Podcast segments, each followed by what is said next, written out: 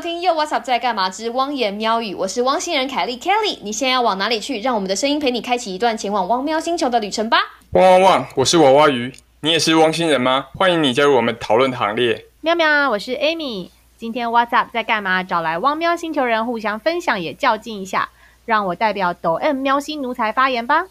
喵喵，我是 Sam。今天我又要来出卖我家的灰阶三宝。马上就让我们开始讨论宠物与生活的单元，第三季的 What's Up 汪言喵语。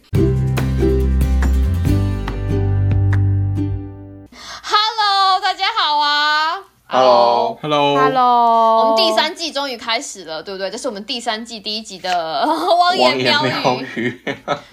非常感谢听众在第二季给我们的支持。那我们第三季想要跟大家带来一些就是更有趣的新东西。不过在开始之前，我们要先问一下大家，毛小孩最近还好吗？还好，越来越胖。开始有点担心说，如果某一天我们真的要恢复正常生活的时候，我们家的毛小孩可能会非常的不能适应。哦，怎么说？哦因为人一直都在，对不对？现在。对，因为现在人一直都在，我觉得有一天如果说，哎，突然之间白天会有很长一段时间人不在，虽然嗯。猫是比较能够照顾自己，可是我觉得它们好像还是会有一点点会觉得不太适应吧。就是，哎，如果整个生活的状态有点改变，嗯，它也是会意识到这样子的事情的嘛。对，我觉得我家的猫是从刚开始我们 work from home 的时候呢，前大概两个礼拜，它们一直显露出一种你怎么现在还在家里？疑惑吗？对的那种情绪。到现在他们已经习惯了，所以也许之后我们回复一般的这个嗯 routine 的 schedule 的时候，他们可能会蛮开心的，也不一定。所以是一个相反我我的过很好奇，就是我很好奇，就是你怎么接受到他们疑惑的表情、歪头，或者是他会觉得很奇怪，或者在你身边绕圈圈吗？不是，但是你可以明显的感觉到他们对你的不耐烦。就是因为你会在那里走来走去嘛，然后 你到底是个多惹人厌的人啊？不是因为对他们来说，以前吃完早饭之后人类就走啦、嗯，然后接下来他们想要干嘛？他们想要睡觉或是什么，就很安静啊，都没有人吵他们。嗯，可是现在就变成就是你知道，人类醒来以后，他们还是就人类会在那边走来走去啊，空空空空啊，电脑会发出声音啊。就你看他们的时候，他们就会露出一种那种猫的白眼，就是，就他们会有一种我我感觉得出来，他们有一种情绪，就是有一种就是你在吵什么啊，就是那种感觉。讲到这个，我就要讲为什么我刚刚提到这件事情，就是因为呢，上个礼拜我终于出门了超过一整天，因为通常之前对恭耶，终于耶，终于踏出了第一步，外面的空气有没有超好闻？有真的就是好不容易，就是我呃有一个周上个周末我们去 hiking 了这样子，嗯，然后所以就是这大概是那个隔离 quarantine 以来，我们唯一一次我跟我老公就是离开家超过就是 maybe 八个小时呀就是六七个小时。哇，这听起来，哎、这对于我们以前来说不觉得，现在听起来好珍贵哦。超夸张真的，超珍贵的。然后后来我回到家那一天，我我就发现我们家的猫那一整天它应该都是在睡觉，因为我们家并没有装那个 baby monitor。但是我离开的时候，我当然有把它的食物都放，然后我就发现它那一整天呢，应该食物几乎也都没怎么碰。然后呢，整个猫砂也是完全干净的，连厕所都没有上，这样子。所以我的猜测就是，他就是在家睡了一整天。然后我本来想说啊，是不是我就有点心疼嘛？妈妈就说、嗯啊，是不是因为我的宝贝想我啦，什么啦？或者说是不是他在表达说，就是说啊你们怎么都不在，呵呵 我要我要抗抗议。对对对，对，然后我就去那个猫奴社团，就是问，后来下面就有一个人就是非常诚实的说，其实他可能只是觉得说，终于人都不在，我要好好来补眠一对下。对，应该是那些发出奇怪声音的人类终于不在哦，我我好累，我要来没错睡它一整天。借机带到我们今天想要讨论的东西。我们今天要讲的这个题目，老实说有点绕舌头，叫做正增强跟负惩罚。有谁自愿来 解释一下呢？啊，我们让 Amy 来好了。各位听众，我们刚开始提到的时候，Amy 就提到说，哇，这跟教育心理学有关，然后完全是同一套东西吧？对对对对对对对，所以我们让对 Amy 来大概讲一下。让我想起我以前读那个教育心理学，所以我尽量解释。如果真的有说错，就大听众朋友可以 找 Google 大神。哦，不过简单来说，正的话就是提供、给予、增加什么东西；那负的呢，就代表是你要移除什么。嗯，然后增强就是嗯你希望这个行为未来发生。那惩罚就是你希望这个行为未来降低。简单来说呢，正增强就是你给予他奖励，这个是正增强。那这个很好理解嘛？嗯嗯嗯，负惩罚这听起来就有点诡异了。那负惩罚其实意思就是要你把他喜欢的东西拿走，比方说像这个美国家庭里面啊，他们是不打小孩的，打小孩你就会被社服通报这样，所以可是他们还是要给小孩一些教养嘛，discipline。所以呢，美国人就会用这个负惩罚的方式，就是如果小朋友在那边爱闹啊、挥啊，在还妈妈就会说，对对对，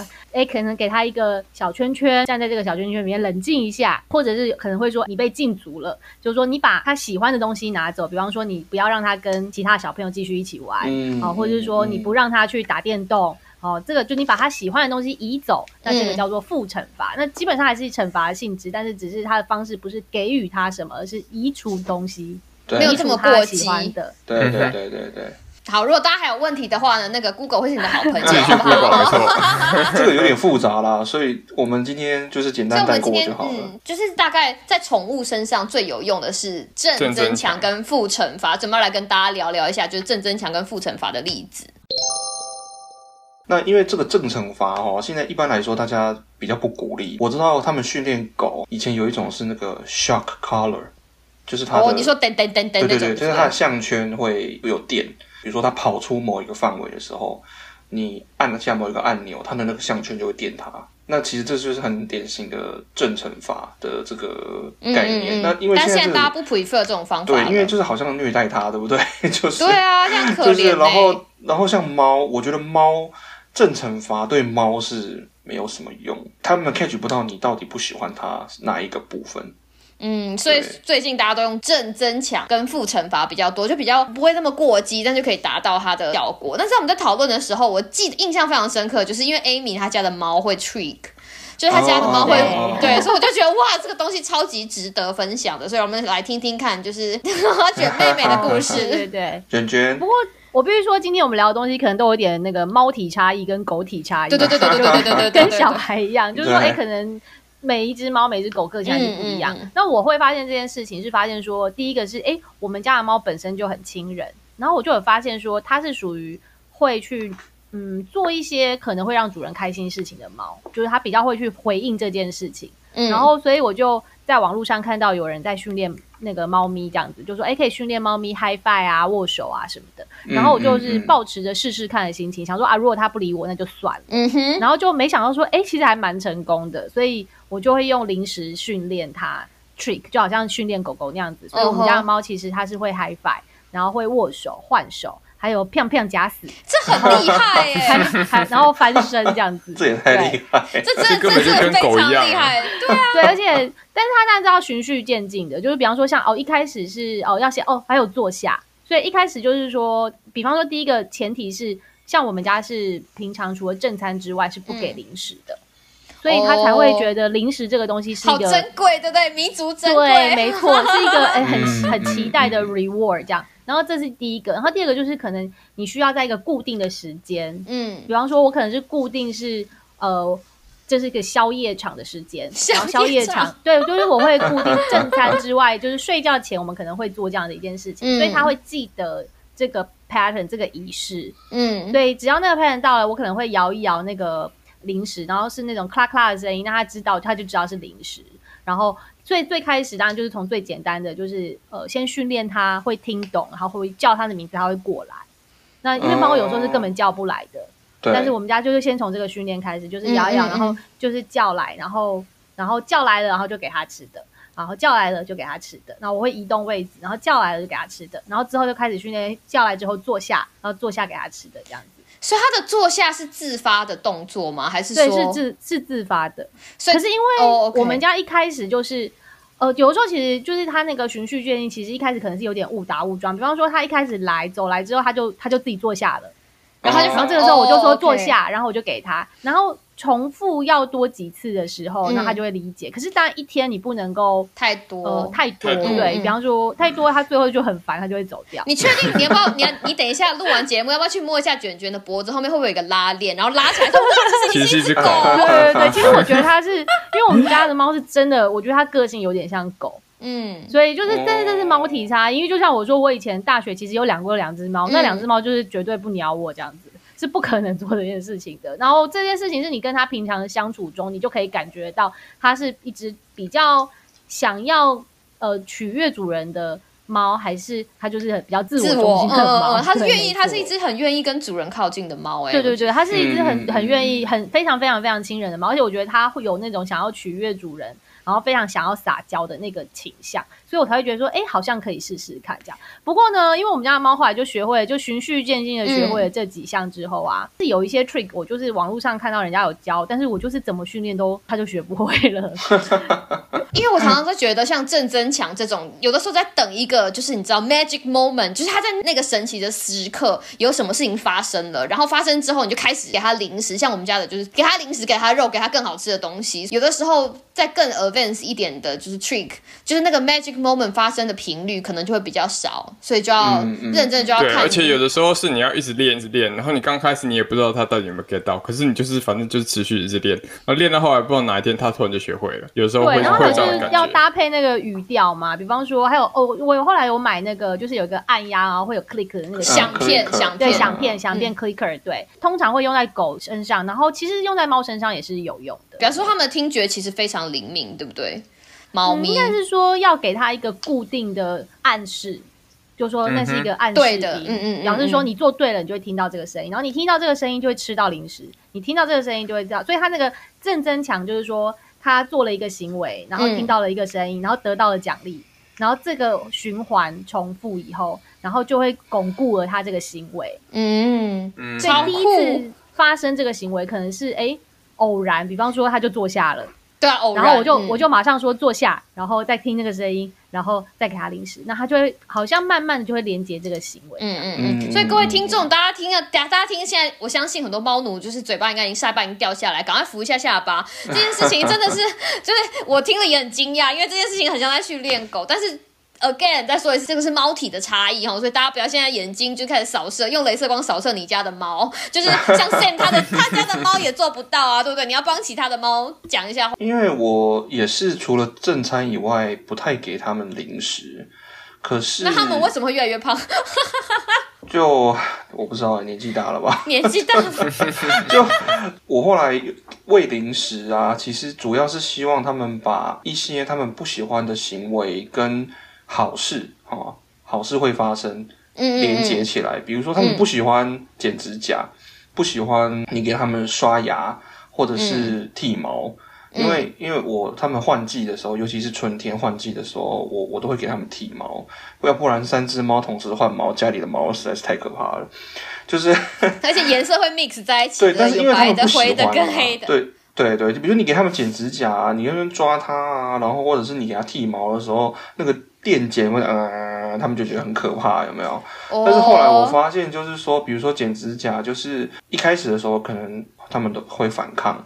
其实黑的还好，黑的剪指甲还好，白的跟灰的一开始剪指甲会反抗，可是比如说。啊、你剪你剪它两三根指甲之后，你就喂它一颗零食。哦 OK，所以他们就会为了零食稍微拎难一下嘛。对，就是他们会慢慢的会连接到说啊，我只要忍耐这十秒钟，就会有一颗零食可以吃。OK，对，所以后来慢慢的就是用这一招，用喂零食，就有点像是降低他们对于他们。延长他们的忍耐力啦。对对对对对，对，降低他们的反感，对于他们不喜欢的这个事情的反感。可是你要说，就训练到说，他们像那个 Amy 的猫一样，然后可以有做出一些主动行为，然后对于某些指令有反应。这个我老实说，我并没有认真的考虑过，对他们实施这些 训练。其实说不定你试试看，你会有意想不到的那个发现。因为我当时也是想说，就是试试看嘛。如果他不鸟不鸟我就算了。算了，对啊，就可以我试试看呢。我我我我啊！我想起来了，我想起来为什么我没有我我一开始的时候也曾经笑想要训练他们，干嘛用笑想这么重的字？不是因为因为但后来我就发现一件事情，因为今天你家里有三只猫的时候，除非你硬把另外两只隔离开来。要不然，当你拿出一颗零食、一一罐零食的时候，三只猫都会跑来。哦，对不对所以这就是我们在刚刚在讲的群体生活跟个体生活的不一样。对他们会有一些 dynamic，所以说你要训练他们，就是要分开训练。可是说真的，我觉得我也没有那个时间，他们也没有那个耐你可以心。你可以考虑一个东西，就是最近还蛮红的，有些那个猫咪的 YouTuber 都有在拍，就是他们现在有一种 training bell，哎，等一下，那个 Kelly 家就有啊，就是有一个钉钉的那个铃铛。哦，我我们那个铃铛是尿尿用的。对，可是其实我就有看到，其实猫咪那个对他们来说，会比我说的那个什么握手啊、HiFi 啊、假假死翻身可能要稍微容易一点。它其实很简单，就是你只需要那个猫去碰那个铃钉，嗯然后它就会吃到一颗那个东西，然后就吃到一颗零食，然后它只要手去碰那个东西是钉，然后就会吃到一个零食这样子。然后，而且它也是可以三只猫或者两只猫一起训练的，但是当然也是有猫体差异啦。比方说，因为我看那种猫咪 YouTuber 也是他们家很多只猫，可是有的猫就是完全不鸟你，那有的猫就会就会学会这样。一开始它碰那个铃，可能是也也是就手比好玩。偶发偶发性的，嗯嗯嗯嗯嗯。然后，但是只要他得到了 trick 之后，他就会发现说，哦，我按那个铃就会有东西吃，我按那个铃就会有东西吃。然后，所以我看这影片有时候很好笑，就是那个猫学会以后啊，就是它会疯狂按疯狂的按，没错，就是叮叮叮叮叮叮叮，所以平常要收起来啦。不过这个前提，我觉得还是真的要是平常不太给零食的状况，因为我最近有个朋友是有在嗯 Facebook 上面就是写说他的困扰，就是他们家猫不给剪指甲。然后我就说哦。哦就是用肉泥的方式训练啊，因为像我们家猫是呃，他是很乖，然后他基本上也不太反抗，可是他还是有些事情他不喜欢，比方说刷牙。嗯，那我就还是持续的会用这种肉泥的方式，就是正增强这个行为，就是告诉他说你忍耐一下，然后之后就会有快乐的结果这样。快乐的结果。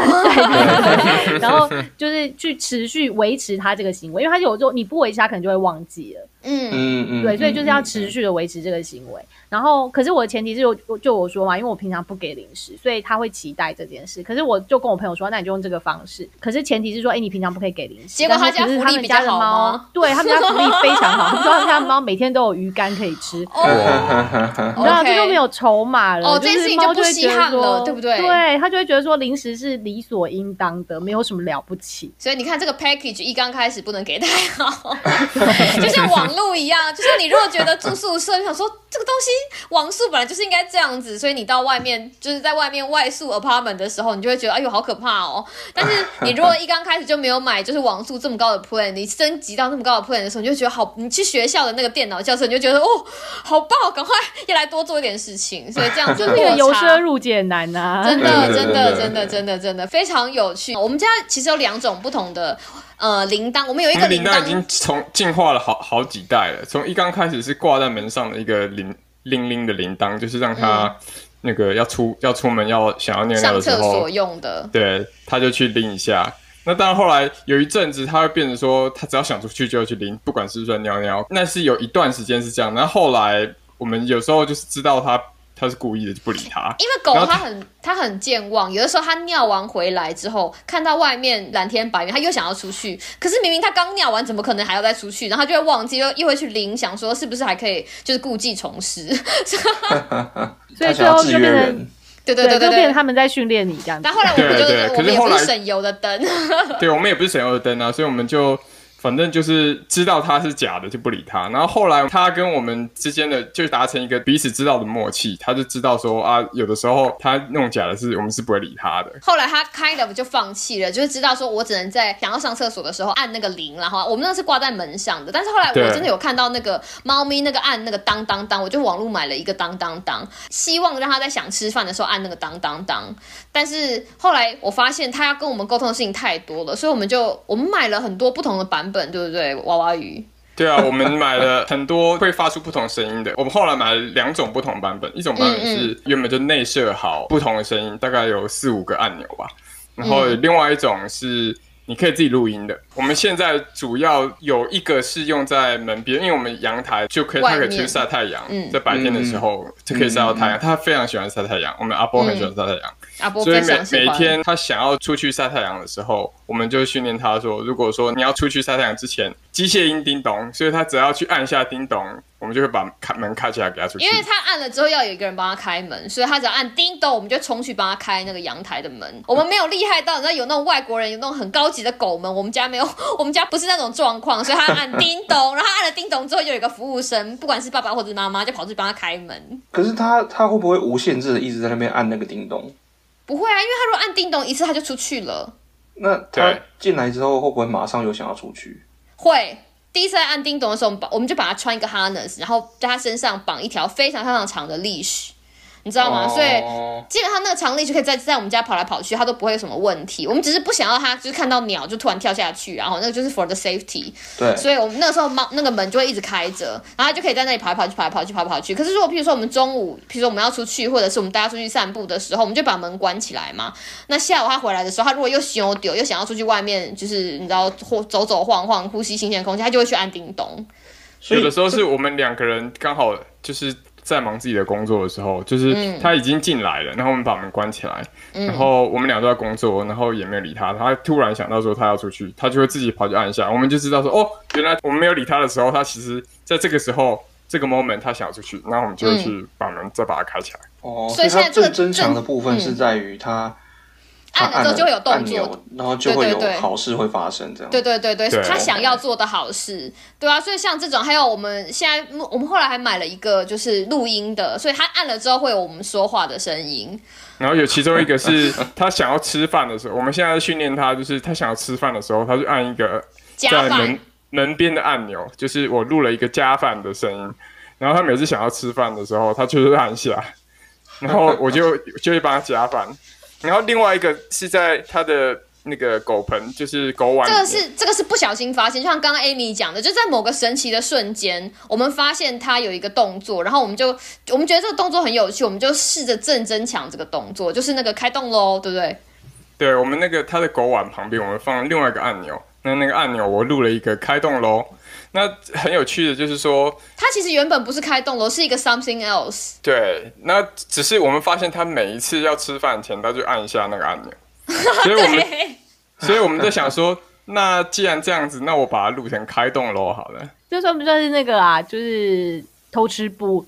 我觉得，可是等一下，他按了那个开动喽，然后你就会给他饭吃，对不对？不是不是不是，他按加饭，我们就会把，因为我们不想让他一次吃这么多，因为他你知道狗肚子饿的时候会吃太快，那吃太快其实不好嘛。像有一些嗯狗会吃什么慢食碗，所以就算是一个汤匙，我们也会把它分大概两两次三次的量给他。那哦他吃完一个，譬如说他只吃完二分之一或者三分之一，其实会不够，他会想要再吃多一点。那像他以前他就会很疯狂的，有啊，你有一天不是打电话来听到听到他在舔那个碗吗？就是很像很饥饿，就康康康，就是把那个碗弄得很康康康。所以想说，如果他有这样的需求，就干脆把它录成就是一个按钮。那天 Sam 打电话来跟我讨论事情的时候，他就听到我跟狗在吵架。对，然后我就跟他讲说你要去按加饭，然后他就他就爬去那个加饭的那个钮旁边，一直狂按加饭加饭加饭。太好笑了。然后我就跟他讲说，我就跟他讲说，你怎么一直按三次？我不是已经跟你讲，你今天已经吃够了吗？然后他就一直按加饭加饭加饭，就是妈妈跟女儿在吵架。这加饭是一件事情，可是我们后来发现，我们给他东西之后，他不知道为什么一直很想要去按我放在旁边本来的是一个闲置的按钮。所以那个闲置的按钮，我觉得是在他开饭之前，他一个习惯。所以后来我们发现他有习惯这样子的动作的时候，那个闲置按钮我就把它换成一个就是会讲话，叫做开动喽。就很好笑，就觉得就是他，因为他这样的动作嘛，然后我们就有点像是好玩啦，就是是我们好玩，对我们觉得很好玩。那另外一方面就是，嗯嗯嗯就是他他这样子的动作，会好像是告诉大家说，哦，我要开始吃喽，只是这样的感觉。嗯对对对，嗯所以他他所以他只要他只要按开动了，我们就跟他回个好，然后他就开始吃，类似这样，只是非常好笑。哦 超好笑。所以郑增强其实有的时候发生在，就像刚刚 Amy 讲的，会发生在某个神奇的时刻，因为他刚开始他不知道这个动作会不会得到奖励，他只是做了，然后发现哦这样会得到奖励，类似这一种。对，你要 catch 到那个那个时间对点。对对对对，所以就是开动楼就是一个很好笑的、很好笑的例子。对啊，因为这个嗯就是这种，就是这个就是呃，这个正负增强这些东西就是制约反应嘛。其实可是制约反应的重点其实就是那个连接要很快，嗯就是说行动发生的一秒零点五秒零点五秒之内，你要马上反应。如果说哎发生了很久，你才给他，其实他们就会想说这刚刚跟这件事情有什么关系吗？他们就完全小脑袋对他们就会完全对对忘记，所以他需要在马上在那个 moment 就是马上给他这个增强的反应，这样。嗯嗯嗯嗯嗯。所以我们刚刚基本上聊完了正增强，那我们要聊一下负惩罚。我们刚刚事前的讨论有成功的案例跟不成功的案例，我们先让成功的案例来讲一下好了。Sam，简单讲就是说，这个我们是负的嘛，哈，所以它是拿掉什么东西嘛。那惩罚就是说，就我们拿掉一个他喜欢的东西。我家三宝呢，他们一开始来的时候，他们很喜欢，因为对猫来讲，他们喜欢探索各个空间，然后他们也喜欢高的地方，所以他们一开始的时候很喜欢厨房琉璃台，因为就是有很多食物的味道嘛。嗯，对，然后呢，这个时候就不得不讲说这个猫体差异哈，就是这个负惩罚的原理，就是说当他们跳上琉璃台的时候，我就把他们抱下来，或者把他们赶下来，赶下那个琉璃台。他们在我我家里，他们要去哪里，原则上就是你都无法阻止他们，我就只希望他们不要跳上那个厨房琉璃台，因为主要还是怕危险，对不对？有些食物啊，有锅碗瓢盆啊，或甚至有些热热、的东西，或是干嘛的。哦，对对对，就那个灰的，其实黑的也会，但是灰的比较夸张。比如说你煎一颗蛋，或者你煮一个什么东西，你你那个平底锅摆在那边，你只是暂时还没洗或者是什么的，它就会跳上琉璃台上面，它去舔那只锅子。哦，所以他就喜欢那个油的味道孝顺。的女儿哦，对对所以他想帮你当帮你洗锅，哎，对不对，但是你你必须多不能让他一直做这件事啊。所以一开始的时候，我就一直把他们，他们只要无论何时，只要跳上琉璃台，我就把他们赶下来，我就把他们赶下来。那个油香香的啦，因为煎完蛋的那个就是香香的。对，而且就算你已经打扫完、清理好、都收拾好了，他们还是、嗯对他们来讲还是有味道，或者是他们还是想要上去，还是好奇或者什么，就就不各不管各种原因，那你那个时候没办法，一开始你就只能就是你知道锲而不舍的，就是把他们包下来，把他们包下来，把他们包下来，把他们包下来。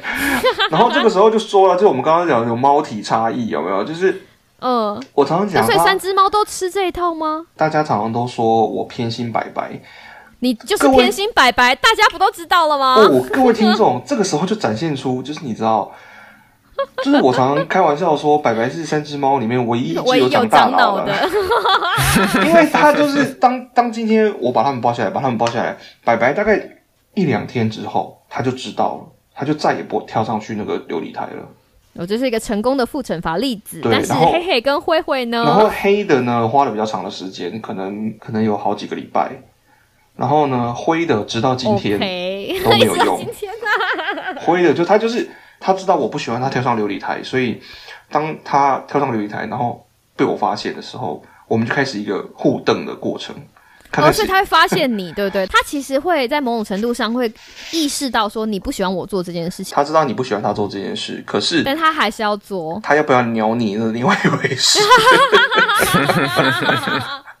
所以说，这个负惩罚其实就很简单嘛，就是你把他移移开这个他喜欢的这个琉璃台。那嗯哼，因为你也说这个那个猫啊，我觉得其实你网络上看很多人都会说，其实打骂对于猫比较没有用，就是正惩罚，你直接去打它、打骂它，对它对它来讲，就我们刚有刚。刚刚 Amy 有提到，就是猫没有 sense 到这件事对，因情的时，为因为我可以感，我可以理解，就是说他们嗯。catch 不到他们做错什么，所以说我觉得这个负惩罚就是、嗯，怎么说，也是比较消极吧，就是我们人类就是有种消极抵抗的感觉，就是希望有一天他们能够 catch 到说不要再上去这样子，就所以说我一直以来都是都是只有多么卑微的希望，是不是？希望有一天猫可以突然理解到说，哦，这个不行哦，对不对？就把它，然后突然领悟这件事情。对，所以 希望这个 magic timing 就是突然出现。好，对这是你你家三猫，那我们要听听看，Amy，你家的猫有什么负惩罚的例子吗？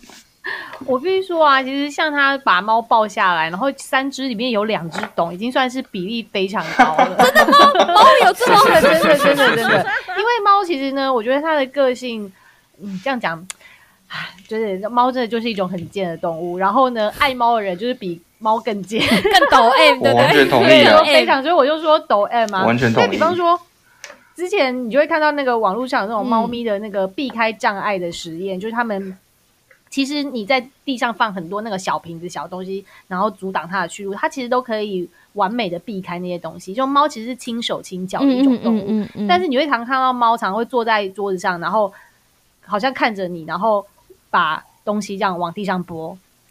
目的是为了要引起你的注意。故意它很吗？对，它是故意的。对包含，比方说刚刚 Sam 说跳上琉璃台，像我们家的猫，就是它唯一会跳上琉璃台，或者去摇纸箱啊，或者去做一些我不喜欢的行为，而且他很清楚知道那是我不喜欢他做的事行为的时候，就是他有求于我的时候，就是基本上就是他在对我做制约行为。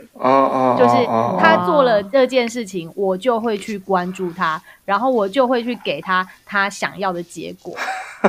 这智商好高，听起来对，所以如果如果我就 follow 这个 pattern 的话呢，那我就输了。你就被制约就被训练对，我就被制约，对所以没错，我就被我就被训练了，就是我就被反过来被训练，这是一个斗志的过程呢，对不对？对，没错，没错。所以其实、嗯我其实也看了蛮多网络上的说法，就说其实猫的天性本身它就不是那么理解惩罚这件事，它比较没有对就是惩罚这个概念，而且其实猫就是一种很小心眼的动物，它是说它是很需要它很需要安全感，所以如果你惩罚他，经常性的惩罚他，嗯。他其实就会觉得这个人这个空间是他不信任的空间，然后他嗯。一旦认定这件事情之后。他就很难很难，就是信任的高墙就瓦解了，他就很难再对你产生信任，他就开始讨厌你了。那你很难再去弥补这个关系，所以我就觉得猫饲主就是狗，可能比较容易会忘记吧，但是猫真的是会比较 小心眼，他们真的会记恨。他不会记得你对他的好，但他会记得你对他的会。啦，对没错会啦。应该说，当他们打开心门的时候，他就真的对你 open 了；但他关起来的时候，就要花很久很久才能打开。对对对，你必须要花非常长的时间，因为他就会觉得你对他就是他本来就是比较内向的动物嘛，所以他就会呃会变得很没有安全感。所以基本上嗯，我自己的做法比较消极啊，我我本身呢，我就是赶快所以你被训练完成了耶，对不对？你有成功的被训练。应该说就是说，比方说像刚刚那个跳上琉璃台的、嗯的事啊，或什么，比方说如果是锅子，那我就会尽可能就是我不喜欢它咬纸箱啊，我就会尽可能把这些东西都收好，或者是用一种比较消极的方式，呃，像我看到网络上有人是分享，就是说你用呃可能。放他不喜欢的味道在那附近，所以他的 link 不会是 link 你对他做了什么，嗯而是那个环境本身他不想要去。嗯嗯嗯嗯嗯，对，他就会觉得说，哦，那地方臭臭的啊，或比方说有些猫咪不喜欢的味道，那他就会知道说，哦，那那个是我本来就不喜欢去的地方。我就说，我每次想到那个学长，他做中途，对不对？做中途的时候，他不是说他陪一只猫，就是在床底下睡了一个月，后来终于把他的心门打开的故事。对对，我每次想到这个故事，都觉得一学长的行为非常感人，二猫怎么那么难以被打动？现在我才就是，哎、他陪他一个月呢，就是他花一个月的时间才可以把心门打开，表示说他之前的猫生经历是让他对于这个世界有多么感到不安全感。不信任人啊，对啊，嗯嗯，这就是那个小王子跟狐狸的故事啊。没对，不过，像像像这个负惩罚，就是像我们家的猫，它喜欢咬纸箱。那我的做法其实其实就是我就直接把纸箱移走，嗯，就是我就把它抖干净，它就没有这样东西了。所以换我不知道，我不是很确定这算不算啊。虽然换句话说，其实你控制的是环境啦，这应该这么说。对我我比较算是就是控制环境这样。嗯嗯嗯，这个东西就比较不会不会跟猫就是正面冲突，对不对？走一个对，然后尽可能的不要被它训练，这样。比方说他这样做的时候，我不会马上给他他想要的东西，哇，我可能会忽略嗯他嗯这样子，嗯我会忽，嗯嗯因为他他希望我给他嗯。注意力嘛，那我不要给他注意力，就是说我不给他他想要的东西，就是我不给他注意力，我就假装没看到没听到，这样。嗯所以当猫嗯。奴当当当猫奴的这个心态，就是在 M 跟非常 M 之间，就是来回拉扯，对吧？就是其实是就是本质是 M 的，但是在 M 跟 Extreme M 中间就是来回摆荡，就是猫奴还是要有自己的中心思想，就要有坚守的那个道德标准在那里。不不过其实是真的不过其实我觉得，说实嗯话啦，哈、就是人跟宠物，就是因为大家活在同一个空间里面嘛，嗯所以其实我觉得多少都是一个互相适应、互相训练、互相制约的一个过程啦。嗯嗯嗯嗯，那只是说，也许我不知道啊，因为其实像比如说你，你看你家巴尼，对不对？你们跟他也是互相制约啊，对不对？但有的时候就是会制约不 work 啊，就像负惩罚，我们家对负惩罚这件事情还蛮没辙的，因为邦尼就是它可能是因为品种，就是狗有一些品种号称就是非常的固执，像米格 米格鲁哈，哈然后然后我们社团只要米格鲁做什么事情，然后大家就会就会说啊米有人外外界就会有那种你知道排行榜，譬如说呃前三名固执的狗柴犬米格鲁，然后那个呃哈士奇，哈士奇，然后我们就会我们就会推脱说，你看还有还有哈士奇，还有柴犬呐、所以负惩罚这件事情在我们家还蛮行不通的。就好比说，我们如果把那个从从那个烘衣机收收下来的衣服，就是香香的嘛，会那种弄得香香，就先把它放在床上，然后就是想说啊，等一下来折，然后阿波对于这样子的衣服非常难以抗拒。哦，他就是有这种东西对他有一种莫名的吸引力。然后我每次都觉得，我就每次都跟就是娃娃鱼讲说，哎、你帮我盯着他一下。后发现不行，他都会在我们两个忙的时候，就是找一个神秘的瞬间，然后蹑手蹑脚的，就是带着他浑身的毛，然后爬到床上去，然后在我刚刚刚刚烘好的那一 那一堆衣服里面开始滚。用而且他都是没有声音的，就是我们真的是完全没有注意到跑上去床上。然后我们也是看到就把他抓下来，就就像你把猫就是搬离抓离开那个就是琉璃台一样，我们一直跟他讲说啊不行哦，什么就把它抓下来，然后甚至把门关起来。而且你知道我们家狗会开门，然后就还是会爬进去，就是他也知道这件事情不 OK，但他就是会一直做这样的事情，所以这就是一个负惩罚很失败的例子。开门也没后来就发声音哦，这么厉害。开门有声音啊，有一次就发现，因为你知道都已经是毛了，你就得重洗。其实我很认真在那里观察，他其实做的事情也就是在那里享受，在那个你知道，在熊宝贝熊宝贝堆里面暖香香软软的，对对对对对，然后就弄完一阵之后，他就觉得很开心，就这样，他也没有什么其他的就是坏坏事情要做，他就是享受那样子的氛围。而且有一次，嗯，这个失败例子有一次是说我想要看到他在那个衣服上面，我想要把他抓下来，结果他跟我生气。整个 key 派就是会心情不好，就想说为什么？所以啊，不过我觉得就是有时候。饲主就是，如果真的没办法，也只能转变心态。然后就好像就是说，比方说我家的猫，它就是非常爱咬纸箱。然后那时候我也在那个猫奴的社团，嗯就是求助嘛。他们就说：“哎呀，纸箱没关系啦，你就当做它自己在除牙垢嘛，自己要转变。” 然后比方说，就是就像我刚刚讲，就是那你就改变那个环境。比方说，如果真的那么不喜欢，那你就收干净。那我觉得像那个衣服的话，呃，可能像有些人可能他就会呃觉得毛很多，那它可能就铺一个布在上面。嗯比方说像猫咪可能会抓嗯嗯嗯沙发，那有的时候有的嗯猫咪是可以训练它不要，但有猫咪可能就真的没办法。那有些人就会选择铺布在上面。对，最后就是对最后就是四组，就是自己你知道，就是对啊，没办法，或者眼泪吞下去。人生要人生要转念才能豁然开朗。对 没错，没没错错，山不转路转，路不转人转，就是这样。对嗯对，然后猫狗不转就是四主转，对不对？毛爸毛爸毛孩的爸妈就要自己就是 自己眼泪或血吞。啊。哎，不过你反正衣服本来就会有狗毛嘛，我现在都觉得说，你看我走，像有时候像那个我们走出门，嗯。以前我刚养猫的时候啊，就是如果穿深色的衣服，然后走出门就觉得哇，身上都是毛，然后就还会拿那个撸一撸。有有后来突然，觉得说，